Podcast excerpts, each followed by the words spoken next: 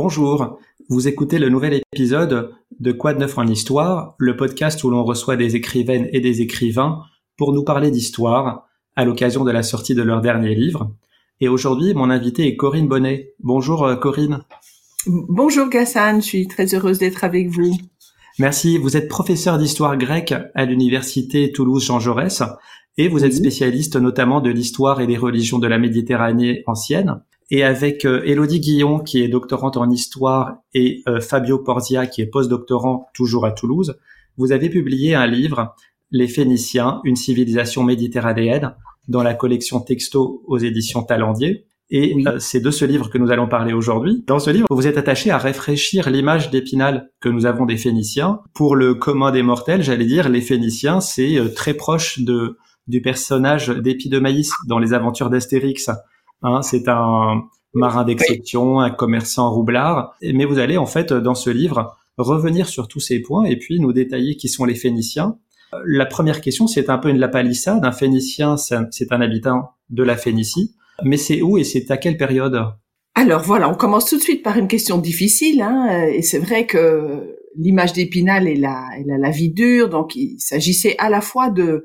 D'ailleurs, le sous-titre l'a dit, hein, insister sur cette incroyable dimension méditerranéenne des, Phéniciens qui, qui fait d'eux vraiment une singularité euh, dans, dans l'histoire de l'Antiquité. Les, Grecs aussi eux, se sont baladés en Méditerranée, mais, mais la façon dont les Phéniciens se sont, se sont répandus est, est différente de celle des Grecs. Donc, euh, pour revenir à la question, qu'est-ce qu'un Phénicien et qu'est-ce que la Phénicie?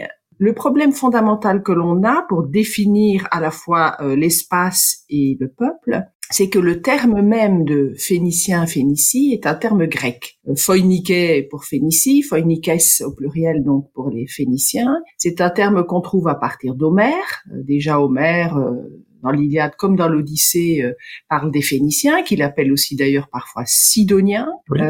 donc le terme est grec. Qu'est-ce que les Grecs mettaient derrière ce terme? C'est pas très clair. En tout cas, il n'y a pas de définition précise d'un territoire qui correspondrait à la Phénicie, ou, plutôt ce, la définition qu'on déduit des auteurs grecs varie, voilà, d'un auteur à l'autre, ce qui est relativement logique. On peut imaginer que ce territoire a, a, varié dans le temps. Et donc les Grecs ont perçu un territoire qui se situe en gros euh, Liban avec un petit peu de prolongement vers le nord en Syrie, vers le sud en direction d'Israël et de la Palestine, donc en gros ce, ce, ce territoire-là, mais comme il était fragmenté en une multitude de petits royaumes, ce sont les Grecs qui ont vu une, une unité dans ce territoire qui va en gros, on va dire de, de Arados à aujourd'hui, jusqu'au sud à Scalon, on pourrait même éventuellement aller jusqu'à Gaza.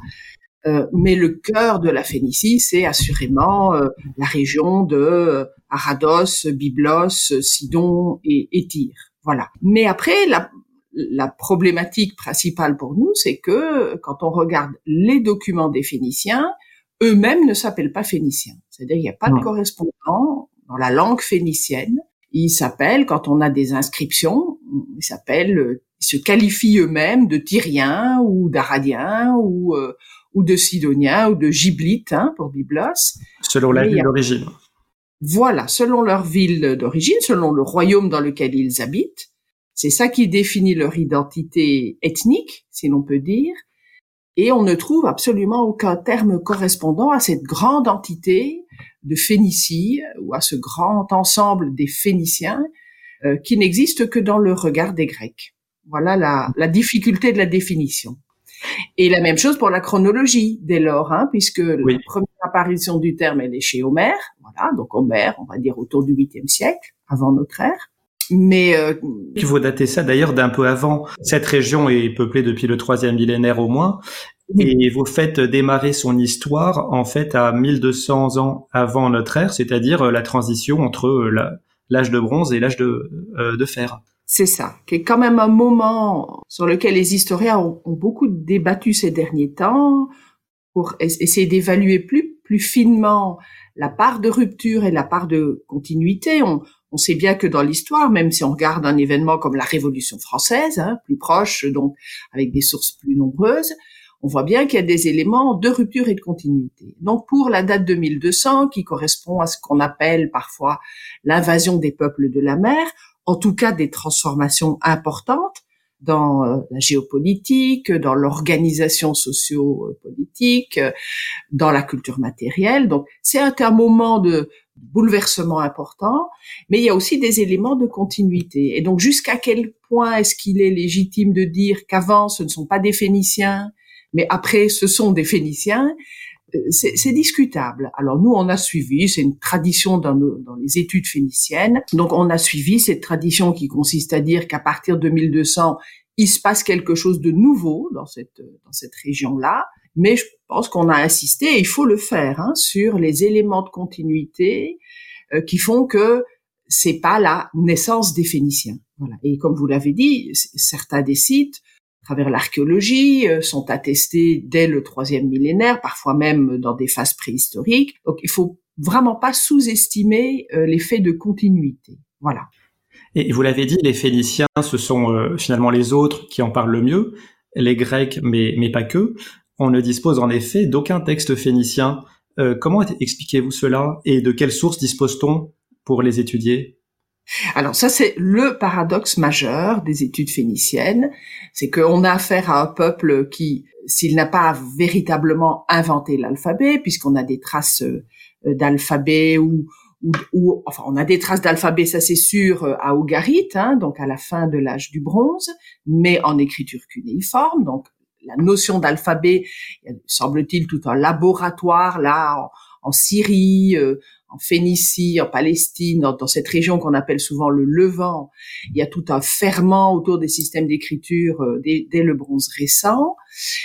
Euh, mais il n'empêche que les, Phéniciens jouent un rôle important avec la mise au point de cet alphabet de 22 lettres qui va ensuite se répandre. Euh, les Grecs vont l'adopter, l'adopter et l'adapter. Voilà, donc c'est paradoxal quand même ce peuple qui a joué un rôle si important dans la diffusion, en tout cas du système alphabétique. Eh bien, on ne conserve aucune littérature. Ce n'est pas qu'on ait aucune source phénicienne. On a des inscriptions, on a plusieurs milliers d'inscriptions, donc ça sur de la pierre en général, des documents de nature variée, des dédicaces, des offrandes aux dieux, des textes euh, politiques, des inscriptions royales, etc. Mais effectivement, une littérature phénicienne, euh, pour autant qu'elle ait existé, ce, qu'on n'a aucune raison de véritablement mettre en doute, eh bien, elle est totalement perdue c'est sans doute lié au support, parce qu'on peut imaginer qu'elle était couchée sur papyrus. Et là où les papyrus se sont bien conservés en Égypte, où on a un climat très sec, les papyrus se sont sans doute beaucoup moins bien conservés en Phénicie, où le climat est moins sec, hein, beaucoup moins qu'en Égypte. C'est sans doute cette raison matérielle qui explique euh, ce naufrage de la littérature phénicienne, qui pour nous les historiens est évidemment une perte euh, énorme. Hein. Mais même dans les textes des Grecs euh, ou des Égyptiens ou des Assyriens, il n'est jamais fait mention, euh, à ma connaissance, d'un auteur phénicien. Alors parfois très tard, euh, un auteur comme Flavius Joseph, par exemple, dans les antiquités juives, fait état de prétendues chroniques qui auraient eu, qui auraient existé à Tyr, sans doute des annales royales qui racontaient les, les faits importants de tel ou tel règne. Et euh, selon Flavius Joseph, un auteur grec nommé Ménandre, Ménandre d'Éphèse, aurait traduit en grec ces annales tyriennes. Alors, est-ce que c'est vrai ou est-ce que c'est une façon de donner une forme d'autorité à ce qu'il avance? C'est difficile à dire, mais effectivement, on a on a guère de traces. Alors, on a beaucoup plus tard, à l'époque d'Adrien, au, au, deuxième siècle de notre ère, on a un grand auteur qui est Philon de Byblos, qui écrit une histoire phénicienne, là aussi perdu, connu uniquement par des fragments, des longs fragments qu'en cite euh, Eusèbe de Césarée beaucoup plus tard. Mais donc Philon de Byblos est un auteur phénicien, indubitablement, mais il écrit en grec. On est à une époque où désormais le, phénicien n'est plus pratiqué et où c'est assez naturel pour les intellectuels phéniciens de d'écrire en grec. Vous avez cité en introduction les principales cités euh, phéniciennes, donc Byblos, Sidon et Tyr qui sont actuellement au Liban et puis Arwad qui est en Syrie. Est-ce que ces, villes sont organisées de la même manière, des cités-États avec à leur tête un roi? Y a-t-il eu à un moment ou un autre un sentiment d'appartenir à une même euh, nation? Pour employer un terme anachronique Eh bien, en fait, je pense que non. Très sincèrement, ce qu'on trouve dans les textes, c'est au contraire plutôt des petites structures territoriales euh, fortement projetées euh, vers la mer Méditerranée. Elles sont toutes euh, à toutes celles que vous avez citées, elles sont toutes dotées de ports qui sont très actifs. Hein. La, la plus extraordinaire, c'était certainement Tyr, qui était une île au, départ, dotée de, de, deux excellents ports, donc des, des territoires projetés vers la mer, mais qui ont un arrière-pays et qui va jusqu'à la montagne, euh, notamment dans le cas de Byblos, avec euh, avec ce souci d'exploiter les, les, ressources euh, forestières. Hein. Le, le, cèdre du Liban était déjà à l'époque une, une, source d'activité économique très importante. Donc des petits territoires entre mer et montagne, on va dire avec des plaines, des plaines côtières où l'on pratique aussi l'agriculture, mais des petits territoires, des, des, des réalités assez assez petites déjà aux époques euh, précédentes d'ailleurs. Quand on regarde la, la correspondance des euh, d'Aménophis IV, donc à, à Kenaton, avec les, les, rois de la côte euh, levantine, on a déjà ces petits royaumes qui sont très prospères, très bien organisés, notamment pour tout ce qui est commerce, mais aussi artisanat. Et, et, en réalité, cette, cette division en petits royaumes, elle va subsister. Est-ce qu'on a des traces d'une nation ou pour le moins d'une solidarité? En fait, très très peu. Honnêtement, parfois, voilà, si on prend euh, Hérodote qui raconte les guerres médiques, donc les guerres des Grecs contre les Perses, euh, on est au début du 5e siècle, entre 490 et 480, il nous parle de la flotte phénicienne qui vient en appui euh, à l'armée à l'armée perse, à l'armée achéménide. Mais évidemment, encore une fois, c'est un grec qui parle, donc ça c'est logique, qui parle de flotte phénicienne.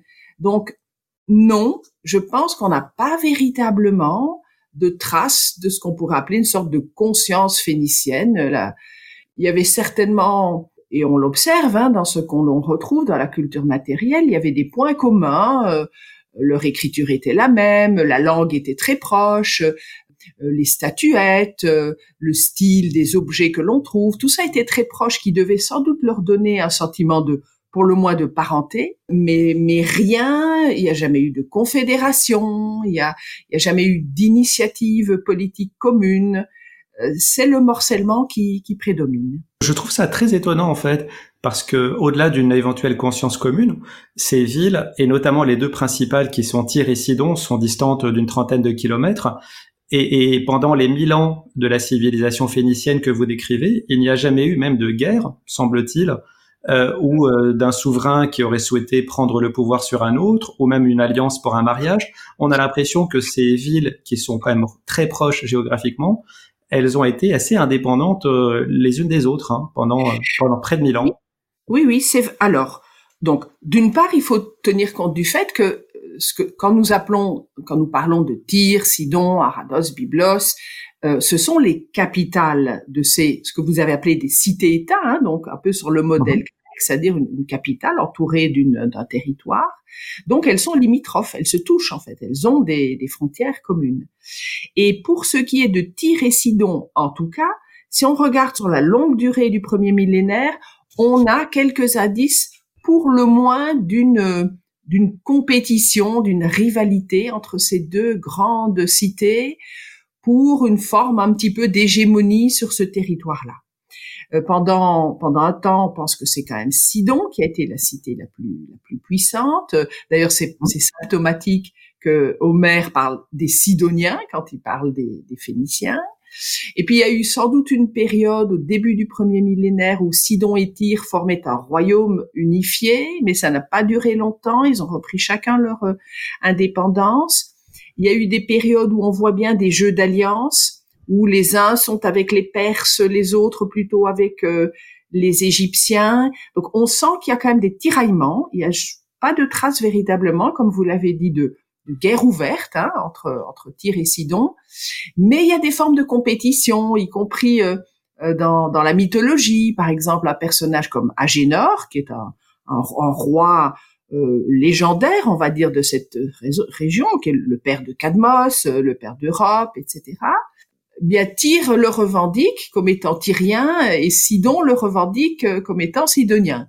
voilà, il y a quand même des petites formes de compétition, mais fondamentalement, on reste sur ce modèle de petits royaumes euh, limitrophes qui se touchent, mais qui ont une structure euh, analogue. Vous venez de parler des Perses. Justement, ces cités phéniciennes qui parsèment le littoral de la Méditerranée ont toujours suscité euh, la convoitise des, des puissants empires voisins. Est-ce que vous pouvez nous rappeler brièvement les différentes phases de conquête et de domination de ces territoires par les empires voisins? Oui, oui, oui, avec plaisir. Donc, si on remonte un petit peu au-delà de 1200, il faut rappeler ce que, ce que j'ai évoqué tout à l'heure, que toute cette région du sud euh, du Levant a été euh, jusqu'à jusqu'à 1200, hein, jusqu'au passage des peuples de la mer, a été sous domination égyptienne, alors que le nord était sous domination hittite. Euh, après 1200, il y a une période de relative autonomie, dont, dont, témoigne par exemple le célèbre papyrus d'Ounamon, hein, où on voit euh, cet envoyé du roi égyptien qui vient demander du, du, bois de cèdre et qui se fait un peu maltraiter par le roi de, de Byblos qui lui dit mais euh, moi je ne suis pas ton serviteur. Hein, donc on voit qu'il y a là quand même une certaine prise d'autonomie. Mais très tôt, en fait, euh, dès les années 1100, 1000, commencent les incursions des Assyriens parce qu'à ce moment-là, le royaume assyrien, qui, qui, lui, donc, il se situe, on va dire, vers le nord-est, hein, le, sur le Tigre, euh, en Mésopotamie, le royaume assyrien qui n'a pas souffert des, des, des, vagues migratoires des peuples de la mer, euh, devient très puissant à cette époque-là, et donc on entre dans la période de domination assyrienne, qui au début se fait par des des campagnes militaires euh, régulières pour venir euh, faire du butin, hein, tout simplement, dans ces régions qui sont riches. Et puis progressivement, la domination assyrienne s'installe. Elle va, elle va durer. Euh, la chute de l'empire assyrien, c'est 612. Le relais est pris à ce moment-là par les Babyloniens, avec notamment le roi Nabucodonosor II, qui va imposer à son tour sa domination sur sur les cités phéniciennes, mais, mais pas que sur elles, sur toute cette région. Et puis euh, l'empire babylonien s'effondre en, 539 et ce sont les Perses à ce moment-là, les Achéménides, qui vont dominer toute cette région jusqu'à l'arrivée d'Alexandre, lequel au fond prend le relais de, l'empire de, Darius III avant mhm. que n'arrivent les Romains. Hein, donc on a vraiment une longue succession de domination par des grandes puissances, si on peut dire, et ces petites cités qui, qui sont riches mais qui sont très mal équipés du point de vue euh, militaire, hein, euh, au fond subissent cette domination, mais mais je pense qu'ils ont aussi l'habileté de de savoir en jouer. Hein. Il faut pas imaginer qu'ils euh, qu'ils sont simplement soumis. Il y a des révoltes à plusieurs reprises, et puis je pense qu'ils doivent négocier à l'intérieur de cette d'une certaine loyauté aux grands empires une part d'autonomie notamment dans leurs activités en Méditerranée. Oui, vous l'expliquez très bien ça dans votre livre. Vous dites qu'en fait, ces conquêtes, ces, ces, conquérants venaient chercher bien sûr un accès à la mer en Phénicie, mais exploiter également les ressources naturelles et notamment le bois de cèdre. Et finalement, un équilibre s'installe entre les tribus que les Phéniciens devaient payer à ces empires, mais aussi euh, ces empires n'avaient pas intérêt à complètement saccager ces territoires. Et vous dites aussi même que du fait de l'accaparement d'une partie des ressources des Phéniciens, ces derniers ont peut-être même été poussés à chercher des, euh, euh, nouvelles sources et des nouveaux marchés en dehors de leur région d'origine. Tout à fait. Je, je pense qu'on a là une situation qu'on serait tenté peut-être de, de, comparer avec les situations coloniales de l'ère moderne et contemporaine, mais je pense qu'il faut vraiment regarder ça avec, avec une certaine finesse et se dire que quelque part dans cette relation des, des, Phéniciens avec les grands empires, il y a du donnant-donnant. Euh, D'abord, il faut, il faut quand même réaliser que le marché mésopotamien est un marché énorme auquel les Phéniciens ont accès par le biais justement des empires. Hein. Eux, ils vont en Méditerranée chercher des produits, ils mhm. les ramènent dans, les, dans leurs ports phéniciens, et puis tous ces produits vont être euh, distribués selon toute une série d'axes alors terrestres en direction notamment des grandes cités, des grands palais mésopotamiens que les Phéniciens euh, alimentent en, divers produits. Donc il y a là quelque chose qui, pour eux potentialise leurs activités commerciales. Il y a le tribut qui est bien sûr le tribut annuel qui est lourd hein, et qui euh, sans doute suscite les, les révoltes que l'on voit de temps en temps émerger en Phénicie. Et puis il y a aussi, comme vous le disiez, probablement cette cette cette occasion, si on peut dire, ça peut être étrange de dire que une domination est une occasion, mais d'une certaine manière, ça pousse les Phéniciens à se montrer entreprenants et à chercher en Occident de nouveaux débouchés, de nouveaux marchés, de nouveaux partenaires euh, commerciaux. Et donc, ça participe aussi d'une certaine forme de dynamisme. Donc, il y a une sorte de recherche d'équilibre entre euh, la ponction des richesses par les empires et en même temps une espèce de surcroît de, dynamisme chez les Phéniciens en raison de cette situation. Cette expansion en Méditerranée, elle s'est donc faite par voie maritime, et vous décrivez d'ailleurs leur, leur navire typique, le navire marchand qui s'appelle le Golos, si je prononce bien. Oui, oui, tout à fait. Qui est relativement petit, qui mesure 20 à 30 mètres de long, 6 à 7 de large, avec un équipage relativement réduit d'une vingtaine de personnes. Et il naviguait entre mars et octobre, vous dites, hein, quand bien sûr le climat et les vents sont, sont favorables. Euh, Jusqu'où euh, ont-ils été en Méditerranée? Alors bah jusqu'au bout, on les on les retrouve on les retrouve jusqu'au détroit de Gibraltar, hein, ce qu'on appelait à l'époque euh, les, les, les, portes, les piliers d'Héraclès. Hein. Euh, donc oui, ils sont allés jusque là, peut-être même au-delà. Hein, il y a eu des alors vous savez peut-être, on a trouvé une inscription phénicienne au Brésil à un moment, donc on en est même arrivé à imaginer qu'ils avaient traversé l'océan. Ah oui? Mais oui, mais cette inscription est un faux en réalité. Non, les Phéniciens ne sont pas allés au Brésil. Par contre, l'hypothèse qu'ils aient pu euh, aller au-delà du détroit de Gibraltar pour s'aventurer peut-être euh, le long des côtes africaines, c'est pas totalement impossible. Voire peut-être vers le nord, euh, euh, les, îles britanniques euh, étaient aussi euh, riches en métaux. Donc, mais là, on est au niveau des hypothèses. Ce qui est sûr, c'est qu'ils ont parcouru toutes les rives de la Méditerranée. Donc, on retrouve des traces de petites communautés phéniciennes en Grèce, en Crète, à Chypre. On en trouve en Anatolie, donc l'actuelle Turquie. On les trouve ensuite en Méditerranée centrale. Hein, beaucoup d'établissements phéniciens en Sicile, en Sardaigne, à Malte. Euh, on trouve des traces, euh, vous le savez, au nord de, Rome, hein, à Pyrgi, où on a retrouvé euh, une magnifique inscription bilingue en phénicien et en étrusque. Euh, on les retrouve ensuite sur tout le pourtour de l'Espagne, et puis tout, toute l'Afrique du Nord. Hein, tous les pays d'Afrique du Nord sont touchés par la présence phénicienne. On a des traces de Phéniciens en Libye, on les voit aussi en Égypte. Donc, vous voyez, ils sont vraiment partout. Mais vous n'avez pas cité la France non? Alors là, c'est plus c'est plus douteux parce que euh, on a bien une inscription euh, punique, hein, carthaginoise, qui a été découverte à Marseille, mais elle y est arrivée en fait euh, probablement par un bateau parti de Carthage qui a échoué à Marseille, mais ce n'est pas une une trace de présence phénicienne à Marseille. Et une fois installé sur un nouveau territoire, enfin débarqué en tout cas sur un nouveau territoire, est-ce qu'ils euh, y installaient seulement des comptoirs commerciaux ou est-ce qu'ils se sont installés durablement et euh, euh, assimilés aux peuples locaux? Alors j'aurais tendance à dire que ça dépend.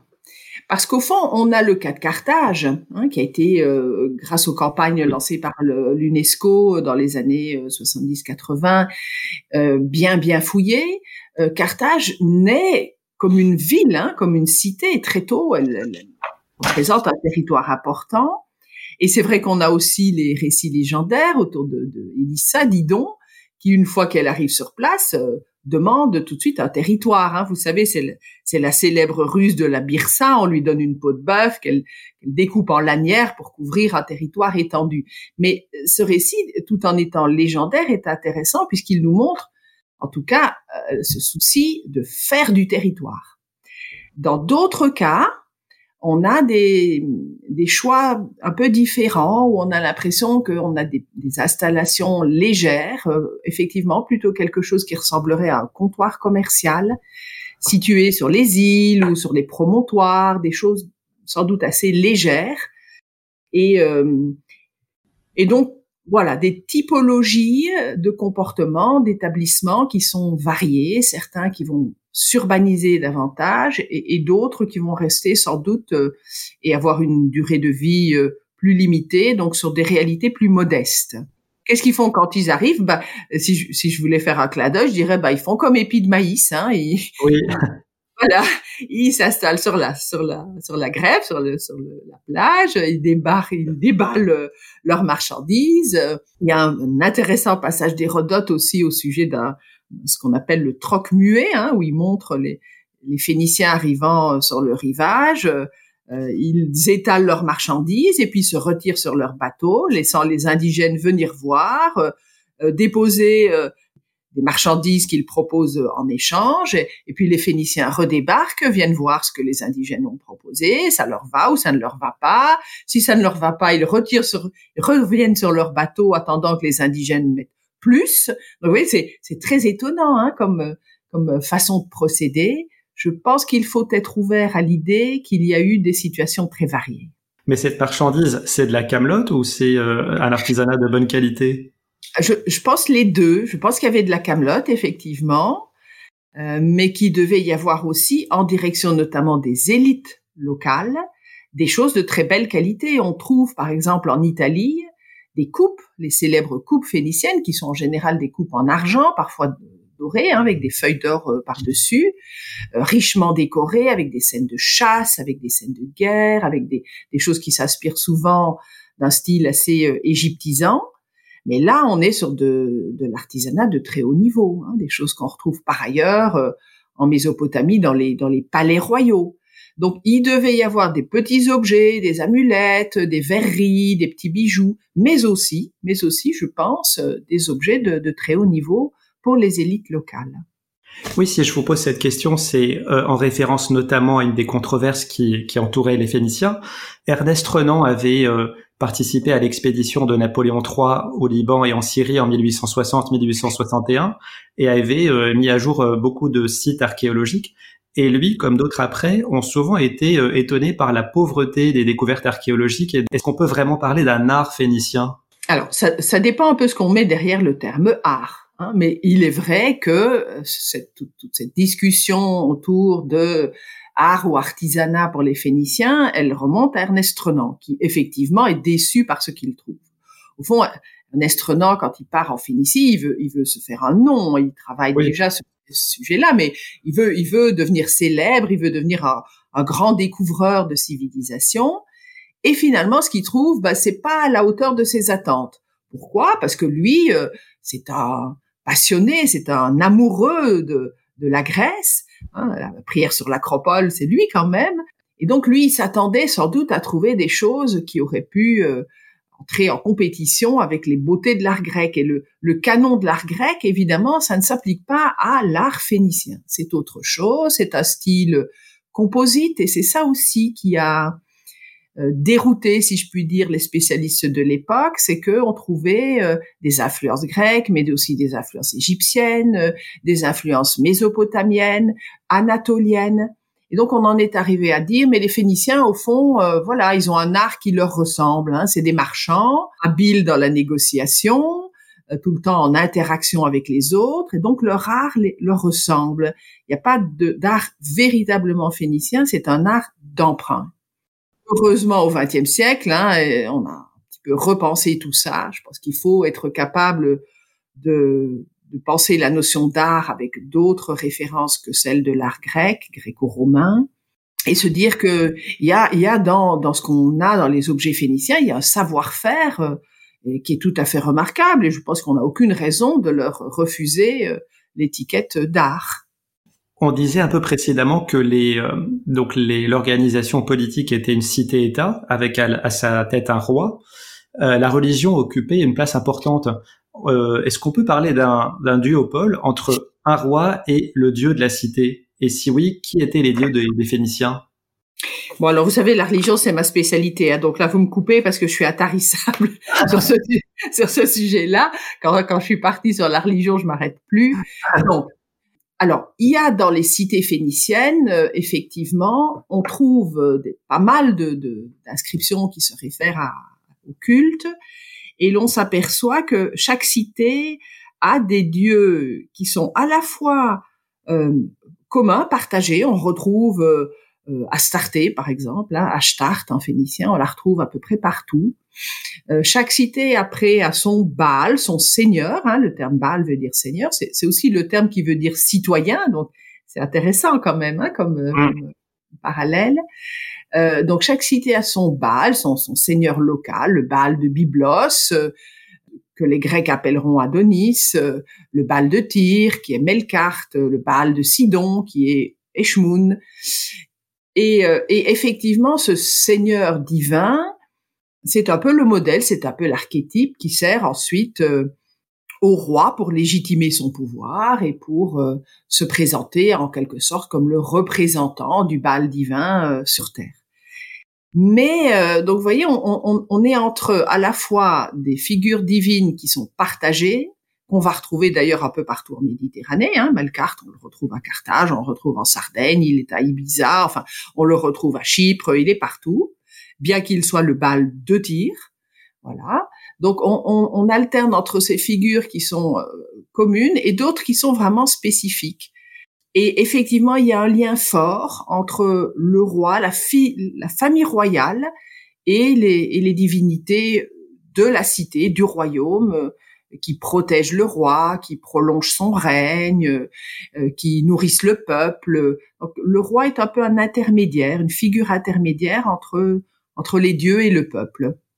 Et une des pratiques religieuses que l'on prête aux Phéniciens, c'est le sacrifice d'enfants pour leurs dieux, et notamment de, très jeunes enfants de moins de 5 ans. Est-ce que c'est un mythe? Est-ce que c'est une réalité? Alors là, le débat est ouvert. Hein. Là, vraiment, c'est un sujet qui a fait couler beaucoup d'encre. Donc, faut quand même savoir que cette pratique-là, elle est attestée essentiellement par des témoignages extérieurs au monde phénicien, c'est-à-dire qu'on a euh, effectivement dans l'Ancien Testament, on parle des Cananéens qui passeraient leurs enfants par le feu, mais qu'est-ce que ça veut dire passer des enfants par le feu exactement On ne sait pas. Certains auteurs euh, grecs, certains auteurs romains parlent pour Carthage, en particulier pour Carthage, de sacrifices humains, mais là aussi, euh, est-ce que ce n'est pas juste de la malveillance parce qu'il s'agit de, leurs ennemis? Euh, Certains grands auteurs qui ont parlé des guerres puniques, euh, tite ou Polybe, par exemple, ne font pas du tout état de, ces pratiques. Voilà. Après, sur le plan archéologique, on trouve effectivement des sanctuaires particuliers qu'on appelle les tophètes.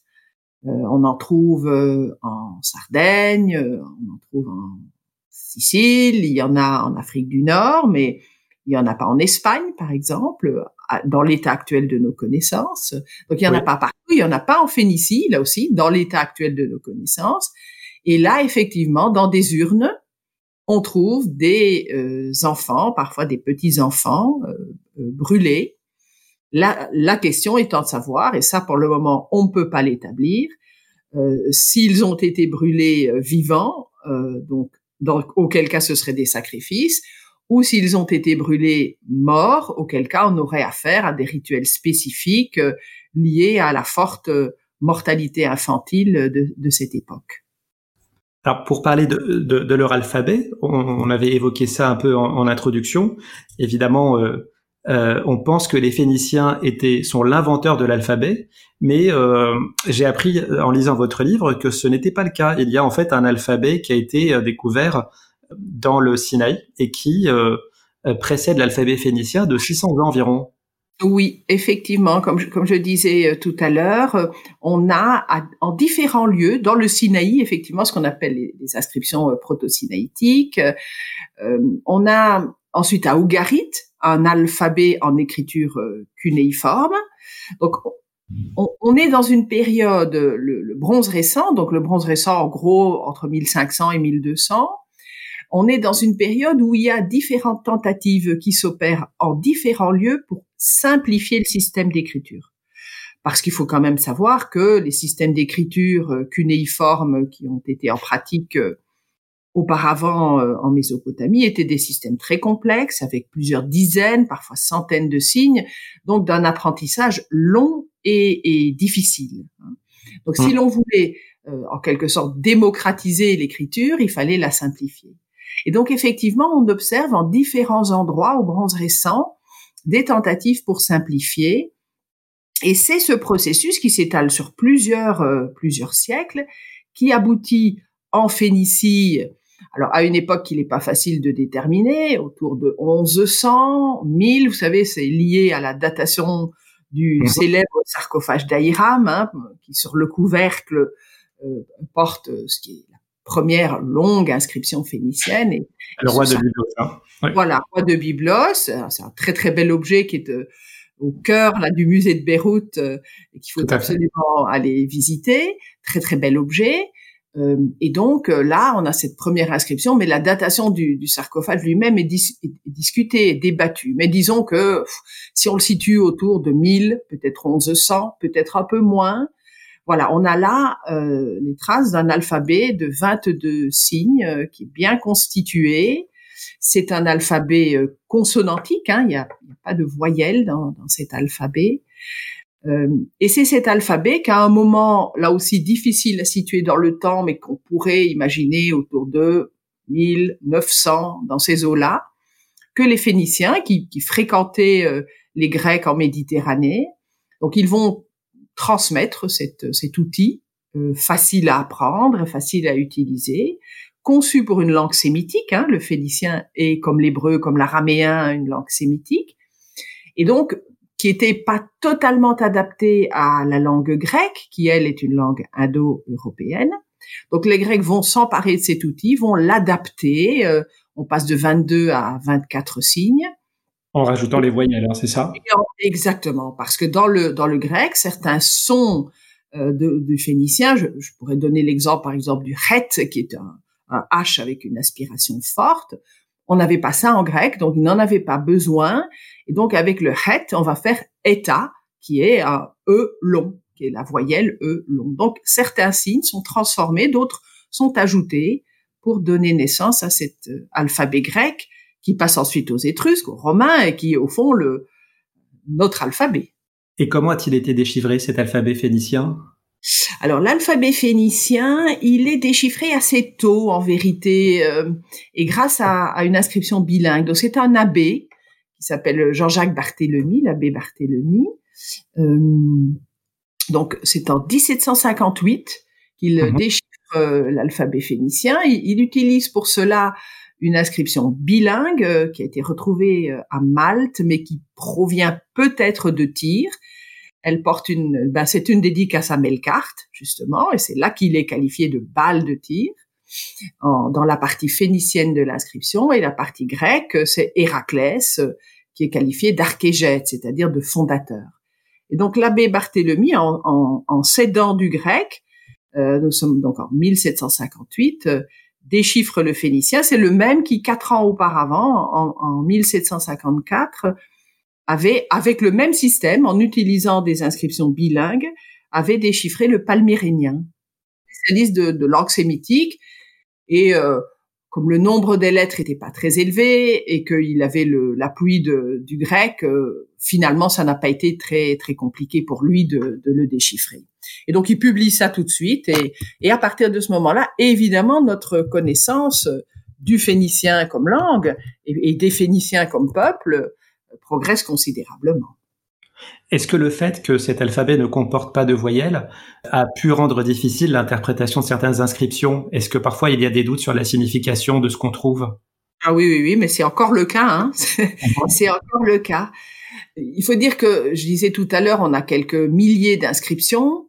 C'est vrai, hein, mhm. on a si on, si on, prend l'ensemble du monde méditerranéen en, y incluant euh, Carthage, donc le monde punique, comme on dit souvent, toute la Méditerranée, on a euh, certainement plus de 10 000 inscriptions. Mais dans ces 10 000, il y en a au moins 6 000 qui proviennent euh, de Carthage et plus précisément du Tophet, qui disent en fait tout le temps la même chose. C'est une dédicace à Tanit, visage de Baal, et à Balamon, au seigneur à Balamon finalement, le vocabulaire que l'on a euh, concernant la langue phénicienne, il est assez restreint. Ce qui veut dire que quand on sort des formules qu'on connaît bien, on tombe parfois sur des mots et on a beaucoup de mal à les interpréter. Ce qu'on fait, c'est, euh, comme c'est une langue sémitique, on compare avec les autres langues sémitiques, l'araméen et surtout l'hébreu, parce que pour l'hébreu, du fait qu'on a euh, l'Ancien Testament, qui est quand même un texte long et très riche, eh bien, on peut, euh, on peut euh, avoir un vocabulaire beaucoup plus riche et beaucoup plus de comparaisons. Donc, quand on est un peu en difficulté, on se tourne vers les autres langues sémitiques pour essayer d'interpréter. Mais oui, je vous confirme que on a souvent des doutes. Et quelle couche de la population maîtrisait l'alphabet et l'écriture en tout cas? Est-ce que c'était des scribes, l'aristocratie, ou est-ce que c'était plus répandu que ça? Alors, on a bien des scribes. C'est un sujet sur lequel je m'étais penché il y a quelques années. J'avais j'avais fait la liste des inscriptions dans lesquelles, dans lesquelles on trouve des scribes. On a des scribes attachés à des sanctuaires, par exemple à Kition, euh, dans l'île de Chypre. On a même un chef des scribes, hein, ce qui laisse supposer que on avait euh, des équipes de scribes dans les, sanctuaires. On en a d'autres à, différents endroits. Après, c'est pas facile de savoir quel était exactement leur statut. Mais si on regarde les inscriptions, euh, et notamment à Carthage où on a là, comme je vous ai dit, un corpus d'inscriptions de plusieurs milliers de textes, on a un peu l'impression que tout le monde a recours à, à l'écriture. On a parfois dans ces dédicace à Tanit et Balamont au fait euh, la mention de du statut ou du métier. Donc on a des sortes d'affranchis, on a l'impression qu'il y a même des esclaves qui ont recours à, à l'écriture. Alors évidemment, c'est pas eux qui gravaient le texte, hein, mais quand même, on peut imaginer que c'était eux qui élaboraient le texte qu'ils demandaient ensuite à, un lapicide, comme on dit, à un graveur de, de graver sur la stèle. On a des femmes, on a des métiers très variés. Euh, donc, ce système de 22 lettres euh, accessible euh, à tout le monde a sans doute fait en sorte que une, partie non négligeable de la population avait accès à l'écriture. Et on a parlé des différentes conquêtes. L'histoire se termine en 330 avant notre ère avec la conquête par Alexandre le Grand toutes les villes vont se rendre spontanément, sauf Tyr qui va subir un siège de sept mois et va céder ensuite. Et puis les Phéniciens vont se fondre dans le bassin de la civilisation grecque. Le titre de votre dernier chapitre, c'est Que reste-t-il des Phéniciens? Alors selon vous, quel est son héritage pour nous aujourd'hui? Oui, alors c'est vrai que l'arrivée d'Alexandre est un moment important. Moi, j'ai par ailleurs consacré une grosse monographie à la Phénicie d'époque hellénistique, c'est-à-dire justement après la conquête d'Alexandre. Qu'est-ce qui se passe? Vous avez dit, ils se fondent dans la civilisation grecque. C'est évidemment plus compliqué que se fondre. Hein. C'est vrai que l'utilisation de la langue phénicienne tend à, à diminuer. Euh, les, les, rois, la royauté euh, phénicienne disparaît. On adopte plus les institutions grecques, la langue grecque progresse, certaines divinités grecques euh, s'imposent, mais malgré tout, ça, l'étude des, empires contemporains le montre. Euh, on renonce jamais totalement à sa culture. Donc il y a des, formes de médiation, il y a des compromis culturels qui se mettent en place. Et donc au fil du temps, hein, j'évoquais tout à l'heure Philon de voilà quelqu'un qui, à l'époque d'Adrien, en plein deuxième siècle de notre ère, écrit en grec, certes, mais sans le besoin d'expliquer à ses compatriotes qu'il y a une histoire, une mythologie phénicienne et qu'elle est même beaucoup mieux et beaucoup plus ancienne que celle des Grecs. Voilà. Donc l'histoire ne se termine pas avec la conquête d'Alexandre, il y a de nouvelles transformations et c'est tout à fait passionnant de voir euh, ce qui se passe après euh, après Alexandre et même après la conquête romaine. Oui, bien sûr, il y aura d'autres conquêtes, les Ottomans, euh, bien, bien entendu. Absolument, absolument. Alors, qu'est-ce qui reste des Phéniciens?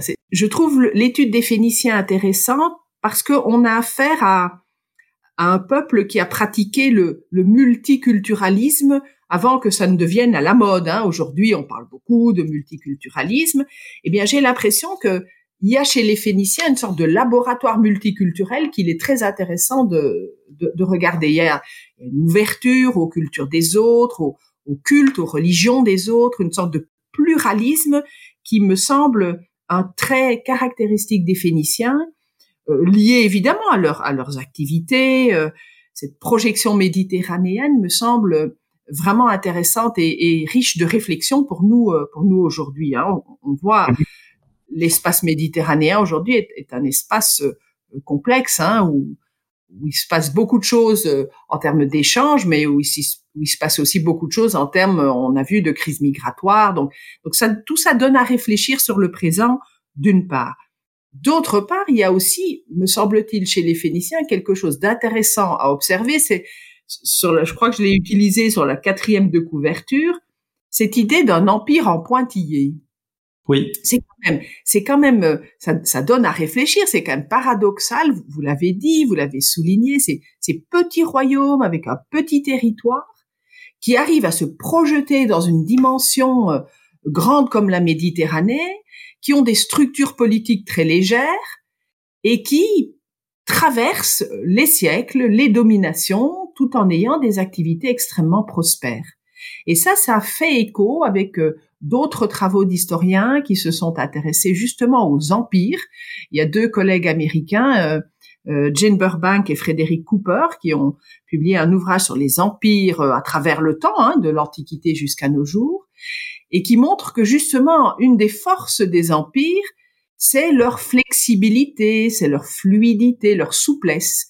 Et donc il y a une sorte d'empire commercial, hein, si on peut dire, de la part des Phéniciens, qui peut-être justement peut se prévaloir de, la flexibilité, de la légèreté de leur euh, structure politique. Voilà, un autre, un autre élément euh, intéressant. Et puis, c'est un terme qui est à la mode aujourd'hui, on, parle beaucoup à, cause de la crise sanitaire de, résilience. Il me semble qu'il y a aussi chez les Phéniciens une capacité de résilience assez exceptionnelle. Hein.